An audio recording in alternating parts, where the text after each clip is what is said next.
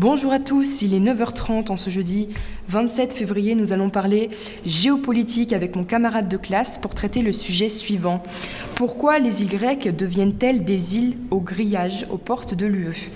Donc parallèle à la côte turque, les îles grecques sont devenues des frontières, point d'entrée privilégié de l'Union européenne mais elles doivent alors assumer une fonction de rétention et d'enfermement des migrants en tant qu'archipel faisant face à la Turquie et à ses afflux migratoires vers l'Europe.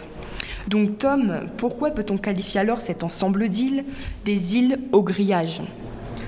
Donc ces îles dans la mer Égée, la mer Égée elle-même un point de passage vers l'Europe que prennent de nombreux migrants, euh, sont un point de transition de 83% des migrants essayant de traverser cette mer majoritairement Lesbos, mais aussi l'île de Kyo ou bien celle de Samos. Mais suite aux accords de l'UE et avec la Turquie en 2016, des systèmes de gestion de retour vers l'Europe, vers la Turquie, a été mis en place et entraîné une diminution des arrivées sur ces îles. En effet, ces îles sont devenues des îles camps ou bien des îles frontières du fait de leur atout naturel, entouré de l'eau, ainsi que les systèmes de gestion de retour qui empêche les migrants de partir autre part vers la Turquie. Très bien, merci. Donc s'agit-il, euh, vous pensez, d'une frontière totalement coupure qui coupe finalement euh, tout, euh, tout, flux migratoire vers l'Europe ou qui laisse finalement passer quelques, quelques migrants? Bien, comme on le sait, les accords de l'UE et de la Turquie sont pour chaque migrant refoulé à la frontière turque un migrant dans un camp turc pourra rentrer en Europe. Donc dans, une, dans un certain sens, on a toujours une possibilité des migrants d'accéder à l'Union européenne. Mais ça se fait à travers la sélection et il y a quand même un grand nombre de migrants qui attendent ce passage. Donc je dirais qu'on garde quand même cet aspect coupure où les migrants ne peuvent pas rejoindre directement l'Union européenne.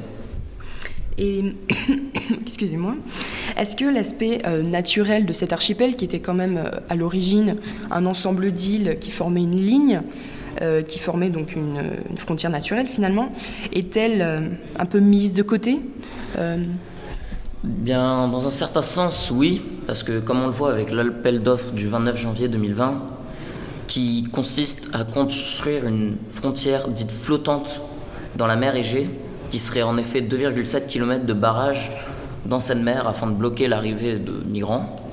Donc avec cela, on retrouve plutôt un aspect de frontière mûre et on perd vraiment l'aspect de frontière naturelle.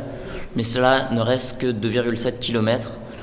On garde toujours après ces îles la mer et comme on le sait, c'est quand même une des causes nombreuses de la mort des migrants, entre autres la noyade.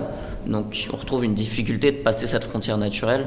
Donc je dirais qu'il y a quand même toujours cet aspect fort de frontière naturelle avec la mer Égée. On peut donc parler d'île au grillage. Merci beaucoup Tom pour euh, la réponse, euh, les réponses à mes questions. À bientôt. Merci.